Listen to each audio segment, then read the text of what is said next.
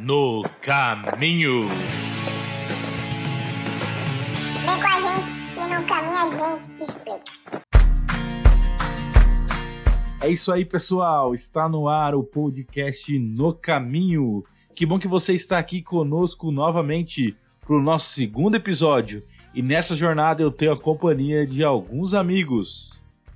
E o primeiro amigo que eu quero apresentar é o Didio. Fala, Well, fala galera. Eu tô com vocês no caminho e eu sempre estou com muita fome no caminho. Eu almoço, eu janto e eu já tô com fome, sempre andando e com fome. E quem tá com a gente também é o nosso amigo Lindon. E aí, Lindon? Fala, Well. É bom estar com vocês nesse caminho, embora meu pneu já tá começando a ficar um pouco careca, mas a gente tá aí, tá ligado? Vamos seguindo aí no, no caminho juntos.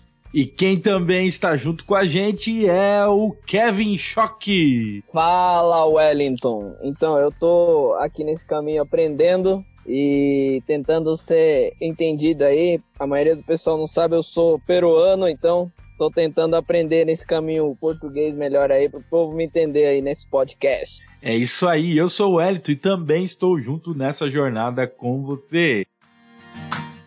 Você também pode acompanhar as nossas novidades no Instagram.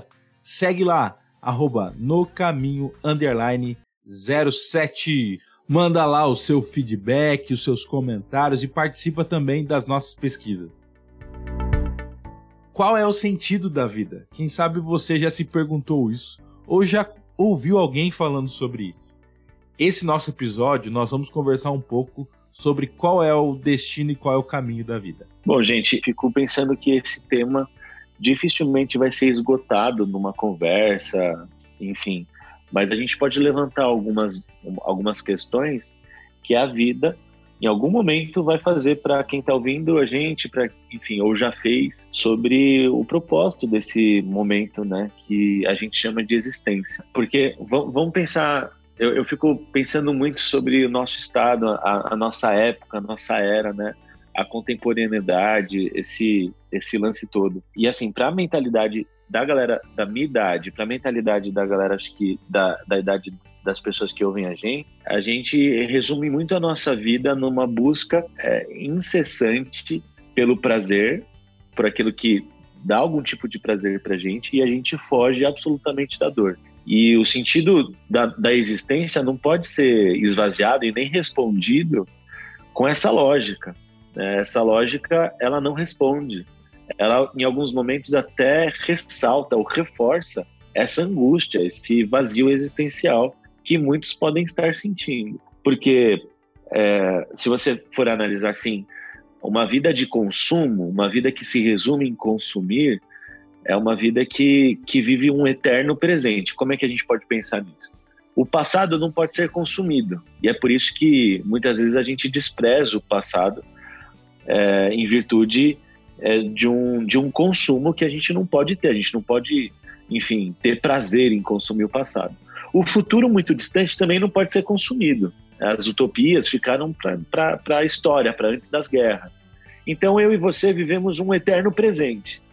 E nesse eterno hoje, essa, essa questão é uma questão que nasce com muita força e que deixa muita gente loucão, confuso sobre nessa, nessa jornada, nessa estrada, a gente está indo para lugar nenhum. Cara, como diz lá no livro de é, Eclesiastes, né, Salomão, o mais sábio que existiu, ele chegou à conclusão em um momento que a vida é como se fosse correr atrás do vento. E ele chega a dizer que tudo é ilusão.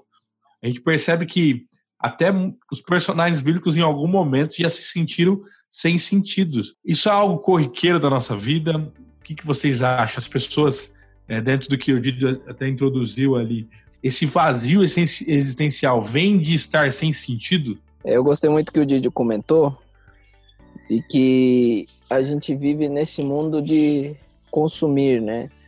De através disso você ter um sentido, né? E com o que você comentou, a gente fica baseado, a nossa vida só faz sentido quando, é, de forma prática, eu quero comentar com vocês, quando a gente obtém alguma coisa, quando tudo está dando certo, quando as coisas estão indo no caminho correto, né? E como você falou, é, tudo é vaidade, né? Tudo pode ir embora, essas coisas certas podem ir embora, em um momento podem ir embora, né? E uma vida também com sentido, não necessariamente ele não terá eh, grandes decepções, grandes abalos, porque muita coisa na nossa vida não está nas nossas mãos, né? Muita coisa que, que a gente passa não, não está nas nossas próprias mãos. Então, eu acho que essa busca de sentido, primeiro, ela é importante e por isso que a gente está discutindo aqui. E, e segundo, é, é, a gente tem que ter sabedoria para realmente ver qual é o sentido da vida, né? Esse é um dos grandes problemas que a gente tem hoje. A gente busca o sentido, mas a gente não sabe como buscar e como conseguir isso aí. Então, acho que ao longo dessa conversa a gente vai mostrar alguns caminhos de como a gente consegue ter uma vida com sentido, né? Tem um, um filósofo que eu não vou citar o nome. Ele diz assim: no capitalismo, tudo que é sólido se desmancha no ar. Eu tinha um professor que veio de uma de uma cidade pequena da Itália no, no curso de história e ele e ele estava acostumado em São Paulo a frequentar um café que é tipo um restaurante e ele, e ele um dia chegou na aula completamente revoltado, porque aquele café tinha se tornado, é, em duas semanas, uma loja de sapatos.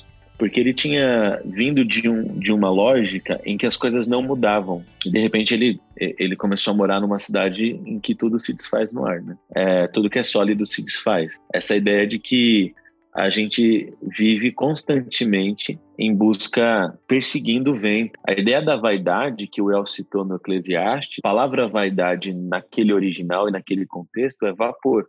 Né? Tudo é vapor. Então, parece que você agarra uma possibilidade e ela vira fumaça, sabe?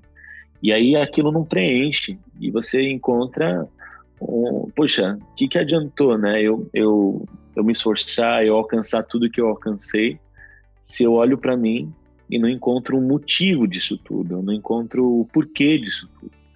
E essa pergunta pode ser feita tanto para o mais simples dos mais simples dos trabalhadores, é, que luta para sobreviver, até as mais altas personalidades. Separei aqui um, algumas citações, por exemplo, da Madonna, é, de outras pessoas que depois a gente pode comentar, que chegaram no ápice e ainda se perguntaram por quê. Né? Se tudo virou vapor, se tudo virou fumaça, por quê? E é incrível isso, né? Porque muitas pessoas, aos olhos do mundo aí, tem tudo, né? Tem o sucesso, alcançam, e até é, um pouco tempo atrás tivemos várias celebridades que acabaram tirando a sua vida na mesma faixa etária, se perguntando o porquê, como o Didio comentou agora. Então, nós estamos notando de que é, isso é comum na vida de cada um. Talvez quem está ouvindo a gente agora nesse momento já se sentiu a vida como vapor. Sabe aquele dia que você acorda de manhã e fala: por que, que eu estou vivendo tudo isso? Por que, que eu tenho que viver essa rotina?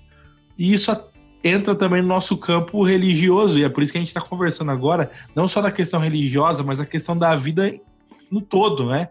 Porque nós temos o problema de, de, às vezes, dividir. Essa é minha religião, esse é meu trabalho, essa, esse é meu estudo, separar a vida. Nós estamos vendo que no caminho todas as coisas estão ligadas. Então, às vezes, aquela pessoa que não está motivada no sentido da vida para o seu trabalho, para o seu propósito no, no, no, seu campo ali, é, na sua esfera de amigos, na sua religião, isso vai acabar desanimando ela. A gente tem é, essa busca de sentido muito, muito limitada, né? Quando tá tudo dando certo, é porque eu, eu tenho um sentido correto. Quando tá tudo dando errado, é porque eu não tenho sentido na vida. Mas não é isso, né? Não é isso, não é só isso. Não é porque tá dando certo que, que minha vida tem sentido. Como o dia de vocês falaram, né? Quantas pessoas tinham tudo, mas eles não tinham sentido da vida. Então a gente não pode limitar o sentido às coisas dando certo, às coisas dando errado, né? A maneira que você analisa o teu destino isso tem influência também sobre o teu caminho, sobre as tuas atitudes durante o caminho, né? O problema é que eh, muitas vezes as pessoas elas colocam né, um resultado de curto prazo, né, as alegrias da vida. A alegria da vida está em você conquistar algo, em você comprar uma casa, em você comprar um carro, em você ser bem sucedido no teu emprego. né? E as coisas de curto prazo, às vezes elas podem estar tá mudando o nosso foco, né? E tá distorcendo o que a gente pensa. É, e isso afeta na nossa postura do dia a dia, das nossas escolhas. Se a gente busca coisas é, de curto prazo, coisas materiais, por assim dizer, ou alegrias passageiras, a gente vai sempre ficar meio que correndo que nem aquele cachorro que corre atrás do rabo, né? Porque ele está em busca do, de uma brincadeira, em busca de um prazer, e a gente fica nessa mesma situação, porque a gente corre, corre, corre, corre, a alegria vem, a, o prazer vem e de repente ele já vai embora, né? Então, a maneira que a gente se porta e a, o, o foco nosso tem muita influência sobre o que a gente age, sobre como a gente age no nosso dia a dia. Nós estamos num, entrando num assunto agora interessante. Né? Qual é o problema de não se ter um sentido? O Lindo começou a, a, a, ir nessa área e é curioso, né? Porque quando a Bíblia fala que é como correr atrás do vento, é o vapor, como o Didi disse, como o Lindo falou agora, é como um cachorro que está correndo ali atrás do, do, do, seu rabo, né? E se a gente olhar essas situações, são situações cômicas, né? Porque você pensa assim, quem vai correr atrás do vento? Tirando algumas pessoas que tentaram aí estocar o vento, né? Mas você olha aí, tem gente. Imagine se você está na praça aí e você vê alguém correndo. O cara tá lá de terno e gravata correndo que nem um louco. Você fala, o que tá acontecendo, cara? Eu tô correndo atrás do vento. Você vai internar um cara desse, né? Então, você não ter um sentido na vida faz você é, fazer coisas que, que não, não, não tem a ver com a realidade, né? É, a buscar coisas que são inalcançáveis. O Well, eu vou trazer aqui um dos trechos que eu falei da é, uma citação da Madonna. Acho que vocês conhecem a Madonna, talvez a mais conhecida cantora pop dos últimos anos e décadas. Todo mundo aqui conhece a Madonna. E é uma citação é, trazida pelo pelo teólogo Tim Keller, Timothy Keller, no livro Ego Transformado, na página 23. Ele fala assim, ó, um trecho da revista que a Vogue fez com a Madonna há algum tempo, em que a cantora fala da sua carreira, exemplifica perfeitamente o que ele está dizendo e que a pergunta que você trouxe. O que me impulsiona, aí agora ela falando, abre aspas, o que me impulsiona na vida é o medo de ser medíocre. Esse medo é o que sempre me impele venço um dos seus ataques e descubro-me como um ser humano especial, mas logo continuo me fazendo, não me sentindo medíocre e desinteressante, a menos que faça outra coisa espetacular. Apesar de ter me tornado alguém, ainda tenho que provar que sou alguém. Minha luta não terminou e eu acho que nunca terminará. A gente está falando da Madonna, que alcançou tudo que eu acho que alguém pode alcançar em relação a sucesso de popularidade financeiro, em relação a, a ter o, a, as aspirações de um trabalho do, do segmento dela que alguém pode ter. Ainda assim, ela, olha como ela se sente. Ela se sente medíocre, ela se sente não especial até que faça algo espetacular. O, o, o, o que impele ela, o que, de, o que dá movimento para a vida dela é realizações espetaculares que logo se transformam em vapor. Então esse é um problema que acontece com a Madonna, mas acontece também no, no nosso cotidiano. É, você tem é, agora indo para outro filósofo chamado Camus, o Camus, né? Uh, ele é do século XX e ele cita uns exemplos gregos que, que traduzem, é, e eu só vou citar um deles, que é o caso do Sísifo, que você já deve ter pensado e visto em algum lugar. O Sísifo é um semideus, eu vou resumir aqui na, no, na, na, história grega, e ele é condenado por Zeus por, a viver a, a, a eternidade subindo e descendo uma montanha carregando uma pedra. Na verdade, ele não era um semideus, ele era um homem que queria ser Deus. Ele queria a imortalidade, ele queria a, a vida infinita. Ele queria vencer a morte. Então ele tenta enganar a morte, ele não consegue, então ele é castigado. Então ele, eh, a, a, condenação dele é a seguinte: você vai viver a eternidade, você vai ser eterno, mas a sua vida vai ser resumida em subir uma montanha com uma pedra nas costas, subindo até o topo da montanha, a pedra vai cair automaticamente. Aí você vai descer a montanha, pegar a pedra, subir a montanha. E quando você chegar em cima da montanha com a pedra, a pedra vai cair. Aí você vai passar a vida inteira fazendo isso. E aí esse Camus, ou Camille, ele fala assim, olha, A vida contemporânea é muito parecida com a vida do Sísifo. A gente está toda hora carregando uma pedra nas costas. E quando a gente chega no topo da montanha e conquista aquilo que a gente quer conquistar, a pedra caiu. Parece que ainda falta alguma coisa. Isso para um casamento, para um relacionamento, para a vida profissional, para tudo. É, porque isso não esgota, isso não esvazia esse sentimento que a gente tem é, do sentido, de um propósito, né? Da, que, que, é superior aos prazeres, que é superior às conquistas que a gente tem aqui. E tem uma outra questão também, de que você estava falando, eu lembrei de uma outra questão, da, uma outra história da filosofia, que é a de Midas, né? Midas, ele recebe a graça, digamos assim, recebe né, a alegria de tudo que ele toca se transforma em ouro, né? Que era o grande desejo que ele tinha. E daí esse desejo ele se realiza. E acaba que esse desejo, esse sonho dele, no começo é uma alegria, mas depois se torna uma tristeza, porque se ele toca em quem ele ama, vai se transformar numa estátua de ouro. Tudo se transforma em ouro. E acaba que, por mais que ele transforme tudo em ouro, o que é mais importante ele tem afastado dele, né? Então é, esse sentimento também ele pode ser da pessoa que não conquista o que quer, mas também é, o, o que sonha, né? Mas aquela pessoa que conquistou e parece que aquilo que ela conquistou se torna a desgraça dela. E aí eu já vi muitas pessoas falando esse tipo de coisa, né? Ah, eu conquistei, cheguei a hoje, eu tenho estabilidade, tenho uma vida financeira que eu sempre sonhei, mas tenho uma família que é uma desgraça, tenho filhos que não me respeitam, meu casamento ruiu, né? Então, por aí você vai vendo, né? A gente fica buscando, buscando, buscando às vezes coisas e é, almejando um destino e as nossas atitudes para buscar esse destino às vezes elas se tornam autodestrutivas, né, e nos levam à infelicidade.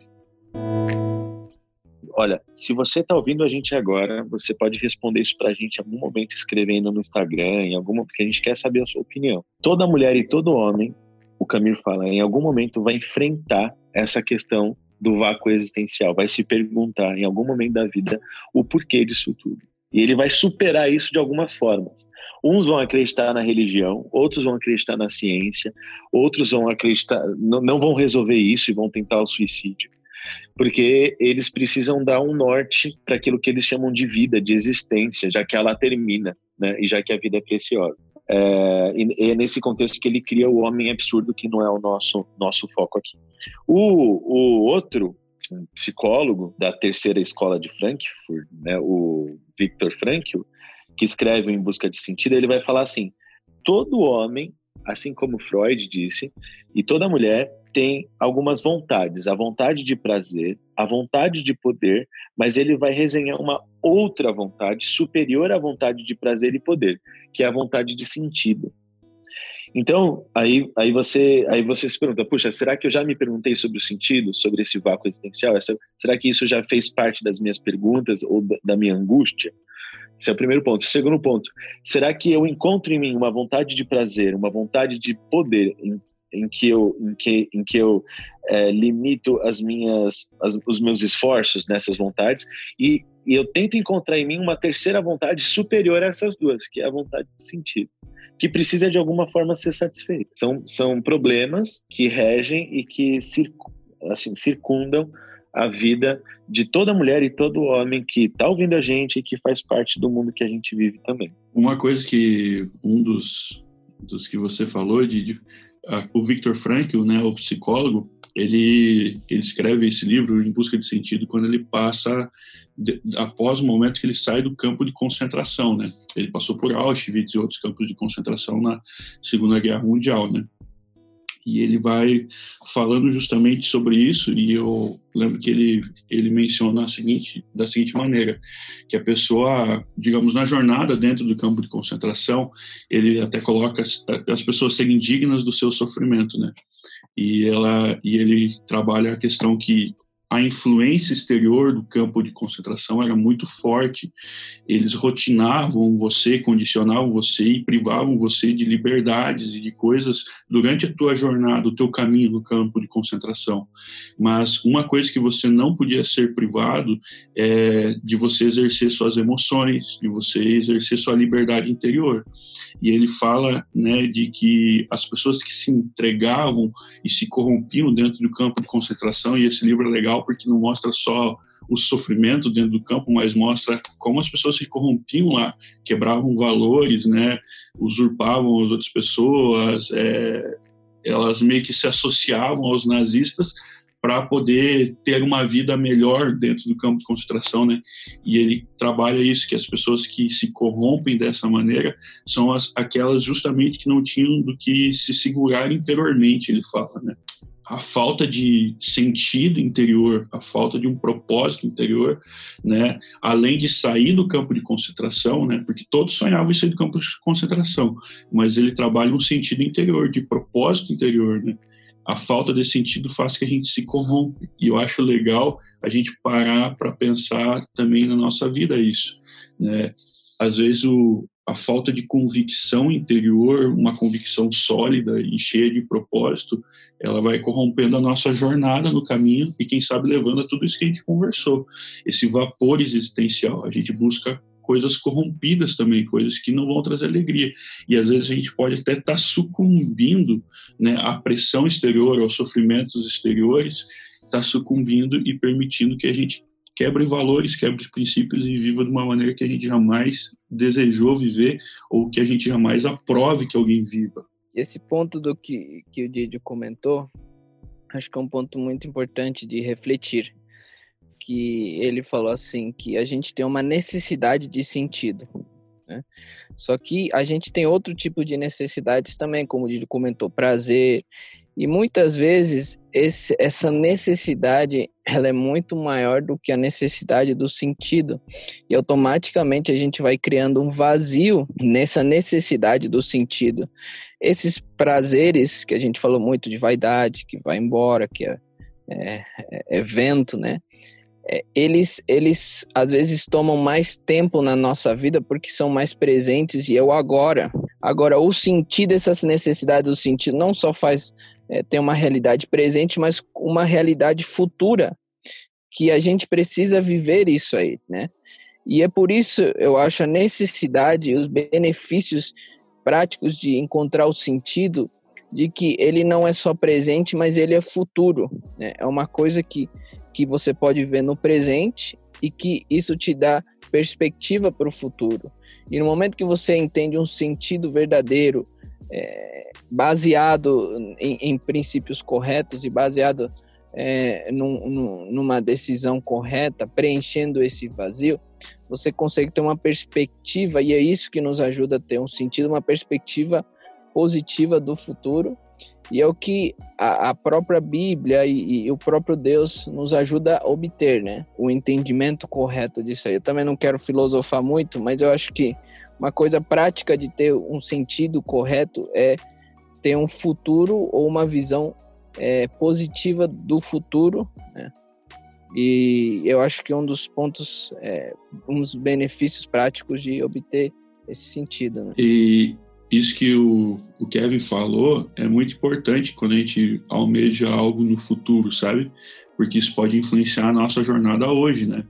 a nossa caminhada hoje. Eu vejo que esse, esse sentido, esse destino no final do caminho, ele serve como combustível no nosso coração para a gente seguir as ações do dia a dia, né? A gente vai construindo o nosso destino é, não em ações longas, mas em ações que a gente faz também no nosso dia a dia. Desde que a gente levanta até quando a gente vai dormir, a gente toma escolhas que elas vão criando o nosso caminho, a nossa jornada e vão criando sentido para todas as coisas, né? A gente ter uma meta, um destino final serve como combustível para isso. Então, a gente precisa ter isso no nosso interior para que a gente hoje, no presente do nosso caminho, a gente consiga ter boas ações e colher um bom fruto no futuro, né? Bom, pessoal, nosso assunto está muito bom e ao mesmo tempo nós estamos tentando não filosofar, filosofando, né?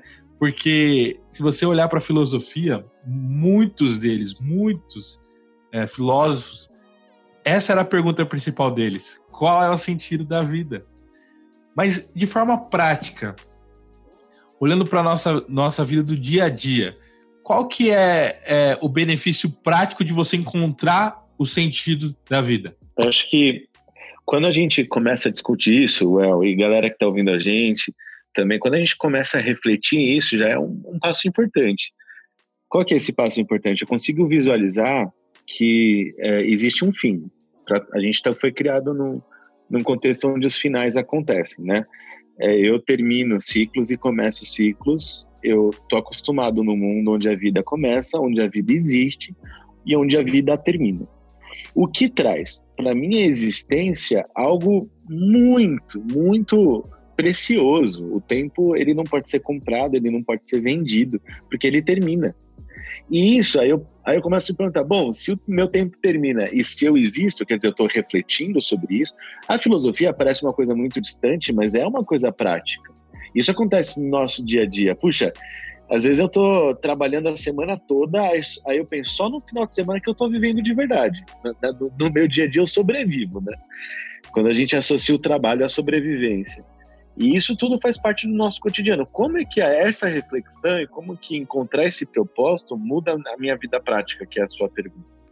Isso é, muda em muitos sentidos. Por exemplo, eu tenho noção de que a minha existência é superior a um cálculo do, do meu agora.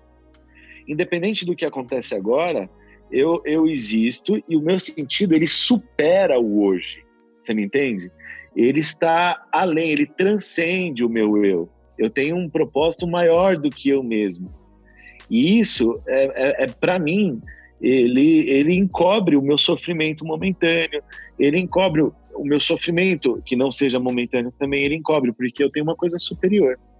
Então eu, eu consigo enfrentar tudo isso com mais força, com, com, uma, com, com um coração mais resoluto, é quando eu, eu, eu, entendo que a minha rocha que eu carrego nas costas não caiu quando eu subi a montanha.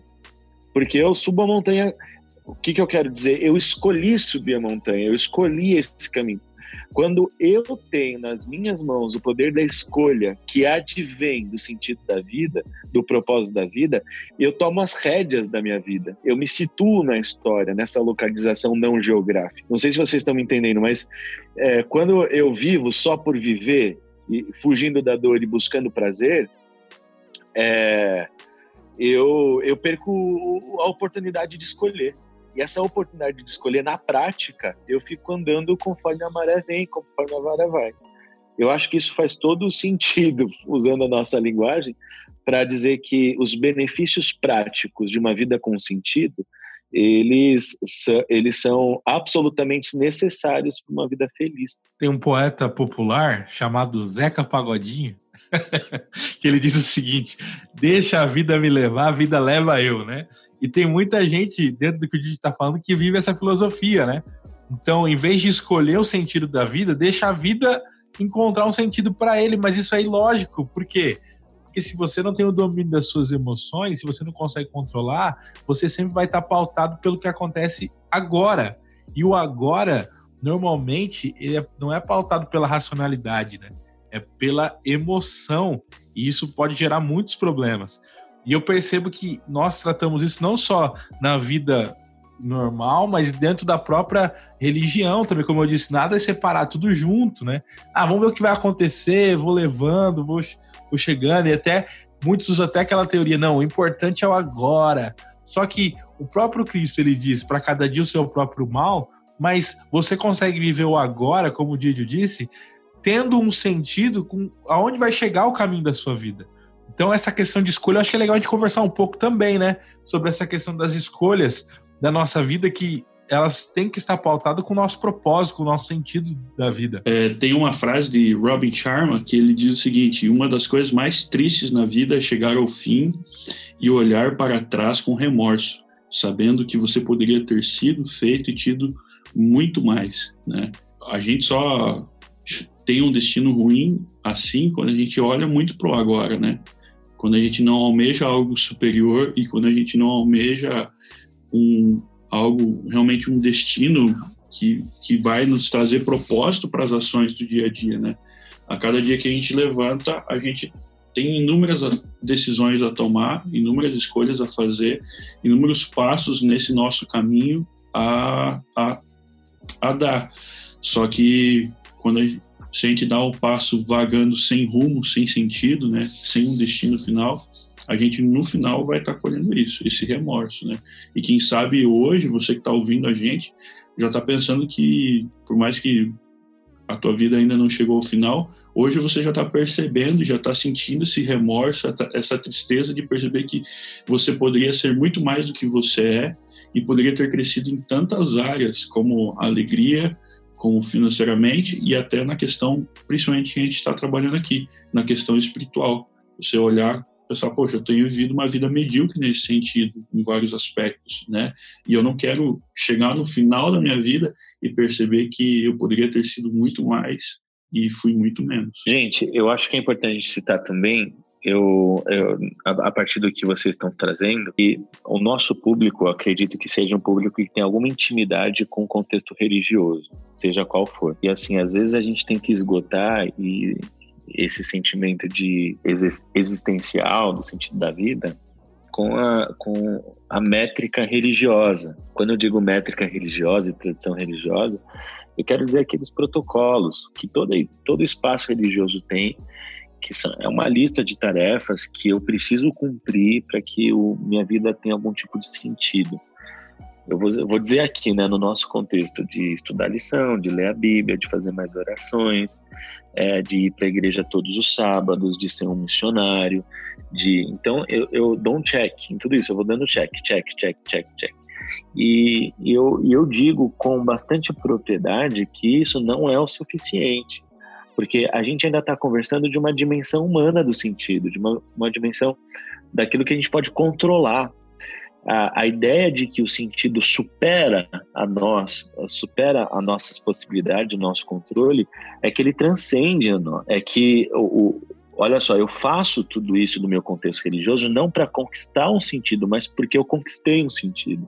É uma resposta ao sentido que eu já encontrei entendeu? Então, assim, inevitavelmente eu me torno alguém mais próximo do amor, mais longe do desamor. Eu, eu, eu tenho vontade de produzir essas coisas não para conquistar o sentido, mas porque eu conquistei. Isso faz todo tipo de, é, de sentido nessa discussão, porque às vezes a gente se cobra bastante e a gente não consegue superar essa cobrança da gente encontrar um sentido pelo, por, por aquilo que a gente pode fazer. Ao mesmo tempo, o, o, poder da escolha que o sentido nos dá nos traz responsabilidades, como vocês disseram. Ah, então é uma liga. Eu encontro o sentido, ou eu, eu, eu, começo a conversar sobre o sentido, eu reconquisto o meu poder de escolha que se perdeu ao longo dessa trajetória, e esse poder de escolha me traz responsabilidades. Eu sou responsável pelos caminhos que eu, que eu decido andar. E isso que você falou, Didio, tem tem muita influência no nosso dia a dia e no nosso cotidiano com Deus, porque se a gente for parar a pensar, às vezes o nosso destino como cristão também está distorcido, a maneira que a gente busca viver a nossa jornada cristã. Você muito bem mencionou ali, né? Estuda a Bíblia, faz a lição, lê livros, tal. Às vezes se torna algo é, cotidiano, mas não é algo que vai transformar o interior. A gente faz simplesmente por fazer né, por, por algo que a gente, quem sabe, acha que está conquistando através disso. Né? E é importante a gente conversar também, eu vejo, eu quero botar a lenha na fogueira, qual que é o nosso sentido é, como cristãos, qual é o nosso destino final, que vai dar norte, sentido para a nossa jornada. Porque muitas vezes a gente coloca principalmente o céu, né? Será que não está sendo uma visão, uma outra visão, por assim dizer, é, como a gente trata no dia a dia, a gente está trazendo para a religião, porque no céu a gente vai conquistar a felicidade, que é o que a gente busca conquistar na nossa jornada aqui na Terra. No céu a gente vai ter uma vida saudável e longa, né? E por que não dizer é, eterna, né? Uma, uma coisa sem, sem fim. No céu a gente vai ter uma casa de ouro, vai ter ali os animais ali que a gente vê só no zoológico, vão estar com a gente, aquela historinha assim que, que realmente é o sonho de qualquer um, entendeu? E a gente vive em busca do céu, e a maior parte dos cristãos vivem buscando o céu. E se torna algo meio capitalista. Você começa a ler a Bíblia, você começa a fazer as coisas para você conquistar isso, para você comprar isso. Sendo que o sentido da vida vai muito mais além que o céu, né? Eu queria falar um pouquinho que o Didio comentou e depois eu vou comentar um pouquinho do Lindo. é que eu acho que tem que ficar claro para as pessoas que estão ouvindo que quando a gente comenta que esses procedimentos, né, de leitura da Bíblia, de oração, não é que eles não são importantes, né? Eu acho que é importante destacar, eles são importantes, mas eles não nos trazem o sentido, né? Eles não nos trazem sentido se a gente não buscar é, o criador do sentido, que é, o, que é o próprio Deus. Eu quero só ler um texto que está em Isaías 45, 18, que ele basicamente fala sobre a criação, né? Deus fala assim que ele não criou é, o mundo para ser um caos, né? Mas sim para ser habitada, eu sou o Senhor e não ao outro. Então, é, quando a gente busca em práticas, em, em, em coisas, em, é, o sentido a gente não acha porque o próprio sentido está em Deus, em aquele que criou tudo, né? A própria Bíblia fala que ele criou este mundo, infelizmente entrou o pecado, mas ele criou com um propósito, não criou para ser um caos, mas com um propósito. Então, a gente tem que buscar a pessoa que nos ajuda a ter esse sentido, que é o próprio Deus. Então, eu gostei muito que o Didi falou que primeiro a gente precisa buscar quem criou o nosso sentido, quem nos criou para entender o sentido e depois as práticas que a gente tem, elas são naturais porque a gente já tem um sentido, a gente já tem um objetivo. E é nesse ponto que a gente às vezes erra, como o Lindon falou, em que a gente busca um, um lugar perfeito e, e nosso sentido é estar nesse lugar perfeito, mas a gente esquece novamente da pessoa que é o sentido, que é o próprio Deus. E eu acho que o El queria continuar nesse pensamento. Cara, é isso mesmo. É, nosso assunto está levando é, já para o fim, né? Mas eu creio que quem está com a gente até agora quer descobrir qual que é esse sentido, né? E dentro do que a gente está conversando, desculpe se eu vou te chocar dizendo que o nosso sentido não é o céu. Por que, que não é o céu? Como o Lindon estava comentando, o céu às vezes torna algo tão irreal, tão longe, tão distante, que acaba não nos dando motivação para viver o agora. Então ele vira uma utopia. Vou citar um exemplo aqui, ó. Eu fui é, professor, né, é, capelão da escola adventista em Curitiba e eu dava aula aí para alunos aí da quarta, quinta série, estudando a Bíblia ali, né?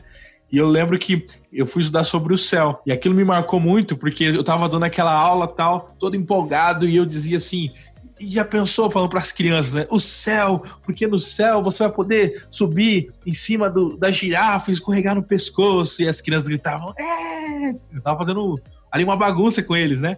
Eu dizia, já pensou no céu, você vai poder mergulhar um rio e ficar lá três dias debaixo da água, porque ninguém vai, vai morrer afogado no céu, você pode ficar quanto for. E as crianças gritavam, é! E eu lembro que eu ia, cada coisa que eu falava, elas, elas gritavam assim de algo muito bom. E eu lembro que tinha um menino lá entre os alunos que ele estava passando por um tratamento de leucemia, ele estava com o cabelo raspadinho tal, bem, bem difícil, né? Enquanto as crianças gritavam tal, ele era bem ativo assim, levantou falando: "Pastor, pastor, pastor, deixa eu falar". Eu falei: "Pode falar". E ele disse assim: "Pastor, por que, que a gente não vai agora pro céu?". E aí na hora que caiu a ficha, eu falei: "Ó, o céu foi tão bom para ele, tão bom para ele, que ele não, ele não teve outra reação a não ser querer o céu agora. E aí que acontece? Muitas vezes o céu para nós é apenas um lugar onde vai ficar tocando harpa e ficar no, tudo branco e aquelas musiquinhas chatas e etc, né? Ah, vou ficar mil anos fazendo isso. E aí não faz sentido pro nosso hoje. Mas aquilo me, me impactou tanto daquele aluno porque ele me mostrou que o céu pode ser algo agora, entendeu? Porque para ele aquilo era motivação agora. E aí eu pergunto, como que o céu pode ser aplicado agora? Se ele for um lugar, um espaço, não tem como aplicá-lo agora, agora. Mas se o sentido da nossa vida, em vez de ser o céu, for o caminho, quem é o caminho, né? Jesus Cristo. Se ele é o caminho, aí as coisas mudam. Porque eu sei que ele não é só apenas o destino final, mas o caminho está junto comigo. Ele tá sempre, a jornada ali, ele tá andando junto, como a gente viu no último, episódio. Então, El, e o próprio Jesus fala disso, né? Você fala, ah, o pessoal vai ficar com medo dessa afirmação, é, porque é uma afirmação automática. A gente tem, é automático, ah, é o céu, porque eu quero ver essa pessoa, porque eu quero sentir isso, porque eu não quero mais chorar. E é automático esse desejo neste mundo de sofrimento. Mas o próprio Jesus, ele, ele não focou nisso aí. O próprio Jesus falava muito do reino. Uma das coisas que Jesus falava, o reino, o reino. O, o reino não é só no futuro, o reino é hoje, é agora. O amor que eu quero viver é, no futuro, eu tenho que viver agora. Né? É, essa vontade de ver Jesus, eu tenho que ter agora, para que no futuro tudo isso faça sentido. Então, eu acho que é importante entender isso aí. O reino que a gente sonha, a gente tem que ser vivido hoje, né? E dentro do que o Kevin falou e que o Wellington também falou, é, tem o um texto de Colossenses 1,16, no final do texto fala, falando sobre Jesus, fala que tudo foi criado por meio dele, né? ele foi quem criou todas as coisas e para ele. E aí a gente encontra o real sentido. Né? A gente só tem, a gente podia ter o céu ali com todas as coisas que a gente citou já, mas o céu seria mais uma mera conquista material e que traria uma alegria momentânea, mas que passaria. Seria aquele iPhone que você comprou, mas que depois que sai, que passa um tempo e, e você vai perdendo aquele brilho por aquele celular, nossa, que era tão maravilhoso, você se acostuma com aquilo. E o céu, ele não vai deixar de perder a graça justa, justamente porque Cristo vai estar lá. E Cristo ele coloca a graça no céu. E, e, graça que eu digo é o gosto, a alegria de estar lá, né? E ele coloca também isso na nossa vida, de acordo com o que o Kevin falou, né? Porque hoje você já pode viver um pouco dessa alegria no céu. O amor que a gente vai experimentar no céu, se você hoje estiver com Cristo, você vai experimentar e vai viver esse amor né, a paz que você vai ter no céu, você hoje, mesmo no mundo tão conturbado, no mundo tão bagunçado, você pode experimentar essa paz. A esperança, que nem o Kevin muito bem colocou, do reencontro com quem a gente perdeu e, e que a gente quer estar tá revendo no céu, essa esperança a gente pode ter em Cristo hoje porque ele morreu e ele ressuscitou. E a gente pode viver essa alegria de saber que é uma questão de mero tempo e a gente vai ter as outras coisas. Então, ele cria tudo isso, ele cria todas as coisas. Ele cria você também e você passa a ter só sentido voltado para ele. Tudo foi criado por ele e para ele. Então, Cristo é o que, no final das contas, traz a alegria e real sentido para todas as coisas. Sem Ele, tudo perde o brilho. E com Ele, as coisas trazem alegria e propósito verdadeiro. Gente, eu, eu quero colocar minha breve opinião. Primeiro, ressaltando algo bem legal que o Lyndon trouxe. Ele comparou o céu a um iPhone. Achei, achei legal isso. e pode ser, pode ser o céu de muita gente mesmo, né? É, exatamente. A galera, eu, eu lembro de notícias de gente vendendo rim para ter um iPhone lá no Oriente, não sei aonde. Mas enfim, a gente tem muitos céus, né? A gente tem muitos céus. E a gente encontra uma felicidade ou momentânea ou que nos dê algum tempo de, de prazer nesses céus, nesses paraísos que a gente elegeu para serem as nossas cidades, né? As nossas Canaãs mesmo num contexto religioso. Aqui a gente agora está falando diretamente para você que é cristão, que tem alguma intimidade com a igreja cristã, seja de qual tradição ela for. A gente está falando aqui num contexto adventista do sétimo dia, mas você pode estar tá ouvindo de, de qualquer outro lugar que também pode fazer sentido essa conversa para você. Ah, o que eu quero pontuar é que Jesus que é o amor, que é o caminho, a verdade e a vida, ele oferece a vida eterna. E é um raciocínio bastante interessante. Ele diz assim: olha, eu estou oferecendo a vida eterna, eu estou oferecendo o pão que não dá fome, a água que não dá sede. Eu estou oferecendo porque o reino já chegou. E se esse reino de Jesus já chegou, existem dois reinos dos quais eu posso fazer parte: o reino de Adão, que é o reino que eu nasci, ou o reino de Jesus, que é o reino que chegou. E já chegou. No reino de Jesus, a vida é eterna. E no reino de Adão, a vida é, é finita. Mas a vida eterna não é oposta à vida finita. A vida eterna, na verdade, ela, ela não é uma vida infinita. Porque a vida infinita começa e depois não tem mais fim. E a gente confunde isso. A gente acha que a gente é, a salvação é uma vida infinita, que eu vou viver para sempre, então somente isso. Eu não vou mais chorar, não, então vou ter vários confortos, enfim. Mas a vida eterna que é oferecida hoje para mim é uma vida que não cabe nessa lógica temporal. Ela não começa e ela não termina. A vida eterna que eu posso viver hoje, o ar que eu posso respirar do céu, o perfume que eu posso exalar do céu, e eu tenho contato com muita gente que exala esse perfume, eu tô perto desse cara, puxa, parece que eu tô no céu.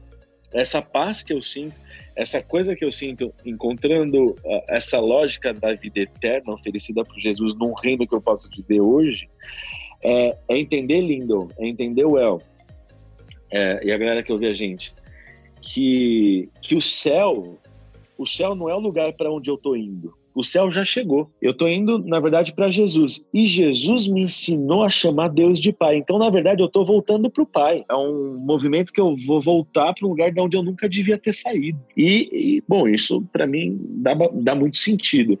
As consequências práticas dessa ideia é considerar o meu irmão como alguém que está indo comigo para o pai. É considerar o meu irmão como um filho do pai. E se eu vivo, por exemplo, num país como o nosso, numa cidade como o nosso, qual que é o sentido prático da vida é, diante dessa realidade assustadora? É o considerar o outro. Quem ele considerou, também vou considerar. Eu vou imitar não mais Adão, que luta para sobreviver, mas eu vou imitar o próprio Jesus, que ele é o meu novo rei, ele é um, eu, eu sou súdito desse reino, eu vou imitar ele. E as coisas que ele considera importante, as pessoas que ele considera importante, são muito valiosas para mim.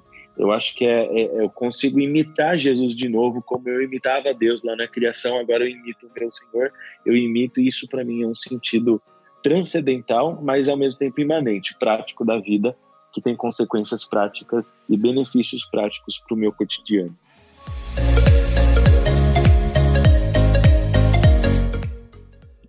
Bom, pessoal, nós conversamos sobre o sentido. Quais são as consequências práticas, então, de encontrar esse sentido? Nós já vimos que o sentido é Cristo.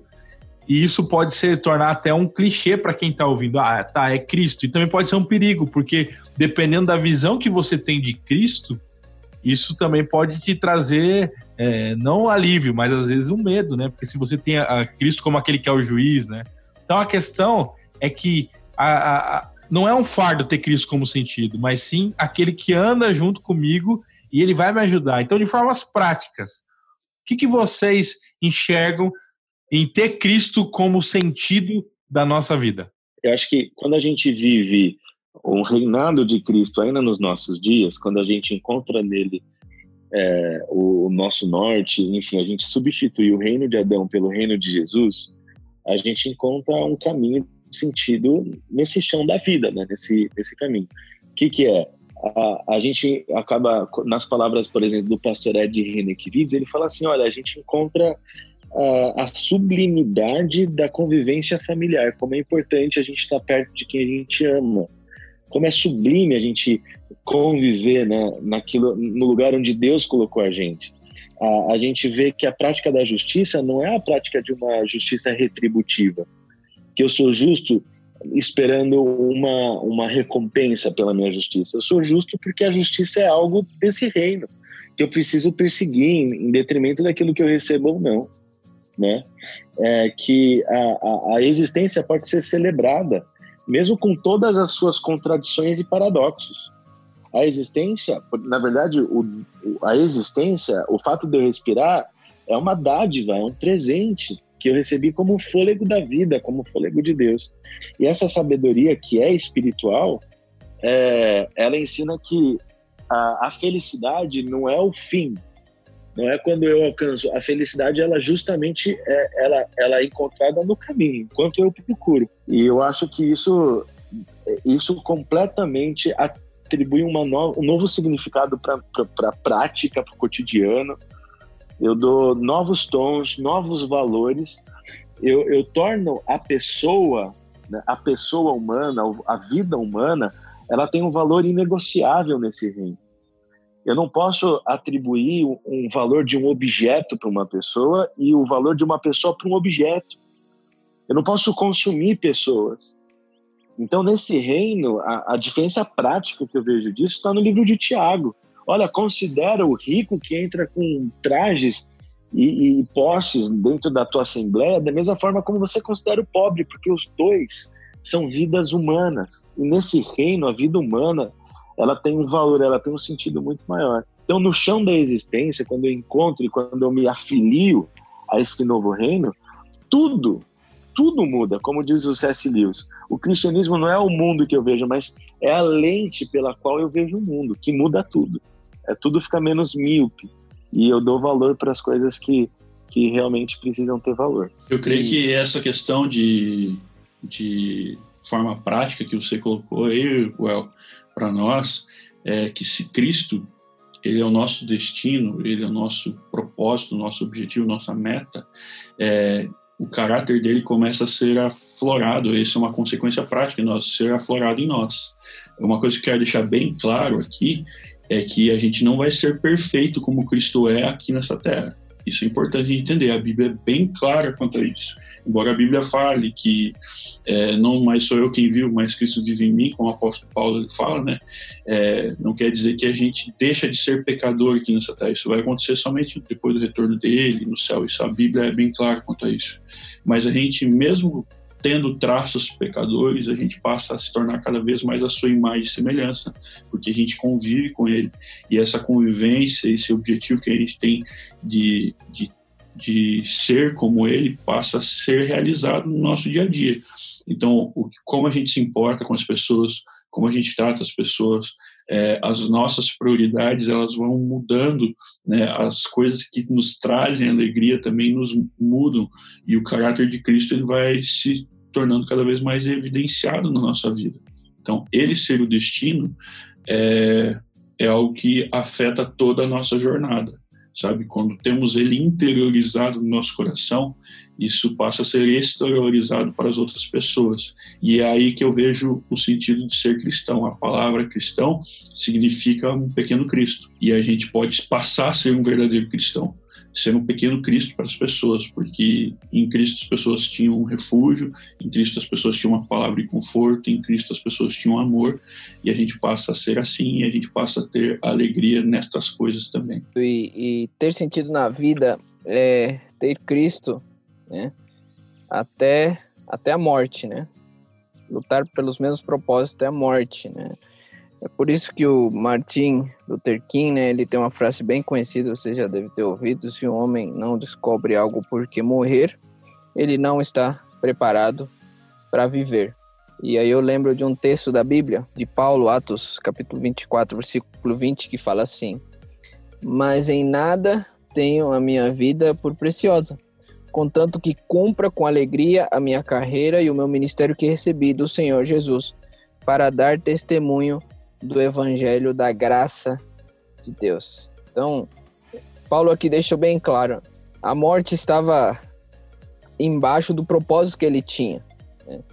Eu acho que no momento que a gente encontra um sentido em Jesus, a gente luta por esse sentido. Não importa, a gente não se limita à morte, a gente não se limita ao medo, a gente avança até cumprir esse propósito, né? E é isso que nos nos, nos dá um sentido na vida. É isso aí, pessoal. Esse foi o nosso podcast sobre o sentido da vida. Para encerrar, eu gostaria de lembrar uma frase de Tim Keller que diz o seguinte: felicidade não consiste daquilo que acontece com você, mas de quem você é. E assim como disse o Kevin, Cristo tem que viver em nós. Esse podcast foi baseado no texto de Atos, capítulo 17 e 28, que diz: Pois nele vivemos, nos movemos e existimos. O sentido da vida é Jesus. E ele está disponível para estar tá com a gente no caminho. Por isso, eu quero convidar você para curtir as nossas redes sociais. Entra lá no Instagram, segue lá, arroba no caminho, underline 07. Manda lá o que você tem achado. Se você está ouvindo aí no, no, Apple Podcast, coloca cinco estrelinhas aí para nós. Se você está ouvindo no Spotify, compartilha aí para seus amigos. E a moral de todo esse podcast é de que nós estamos no caminho, que é Cristo Jesus, e aquele também que é o ideal, ele é a nossa meta de vida, estar próximo a Ele. E quanto mais próximo estamos a Ele, mais Ele vai transformar a nossa vida. Que Deus abençoe você e que nessa jornada você não se esqueça de que você não está sozinho. Jesus está com você e agora nós também estamos aí andando nesse caminho, nessa jornada. Vamos orar então. Acompanhe a gente agora. Vamos fazer uma oração. Querido Deus, obrigado por este momento que a gente tem de poder entender melhor o sentido da vida. Que Jesus possa ser é o nosso sentido, que Jesus possa nos guiar por esse caminho. É isso que eu te peço em nome do Senhor Jesus. Amém.